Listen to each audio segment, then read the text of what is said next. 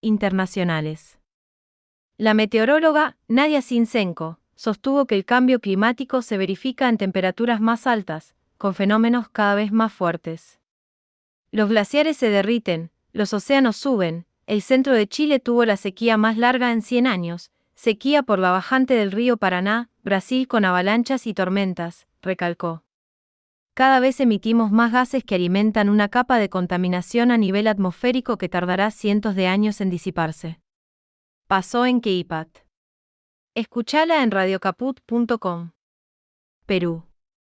Al cumplirse el primer año de gestión, el presidente Pedro Castillo defendió su gobierno en el Parlamento y rechazó las acusaciones de corrupción por parte de la oposición. El mandatario, quien resistió dos mociones de censura que buscaban su destitución, afirmó, reclaman la vacancia por intereses privados y por evitar los cambios que mi gobierno se empeña en cumplir. Desde su asunción, pasaron por el gobierno 59 ministros, y actualmente su popularidad se ubica en un 20%. Cuba. El movimiento solidario Puentes de Amor convocó el domingo a una caravana mundial contra el bloqueo económico de los Estados Unidos contra la isla.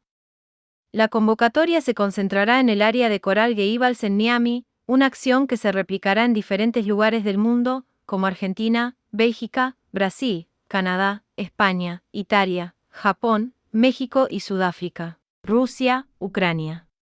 Moscú respondió a la contraofensiva ucraniana que se prolonga desde hace días para recuperar zonas clave como Gerson con una lluvia de fuego que vuelve a aproximarse a Kiev. Las sirenas de alarma aérea sonaron ayer en la capital, a la mañana temprano, cuando los misiles rusos cayeron al norte de la ciudad en el distrito de Vizgorod e hirieron al menos a 15 personas. Informó LL, China. El presidente Xi Jinping y su homólogo estadounidense Joe Biden mantuvieron ayer una conversación telefónica en la que ONCE pidió que Estados Unidos acate el principio de una sola China, según un comunicado oficial de la Cancillería china. En los últimos días han crecido las tensiones entre Washington y Pekín por el posible viaje de la presidenta de la Cámara de Representantes norteamericana, Nancy Pelosi, a Taiwán.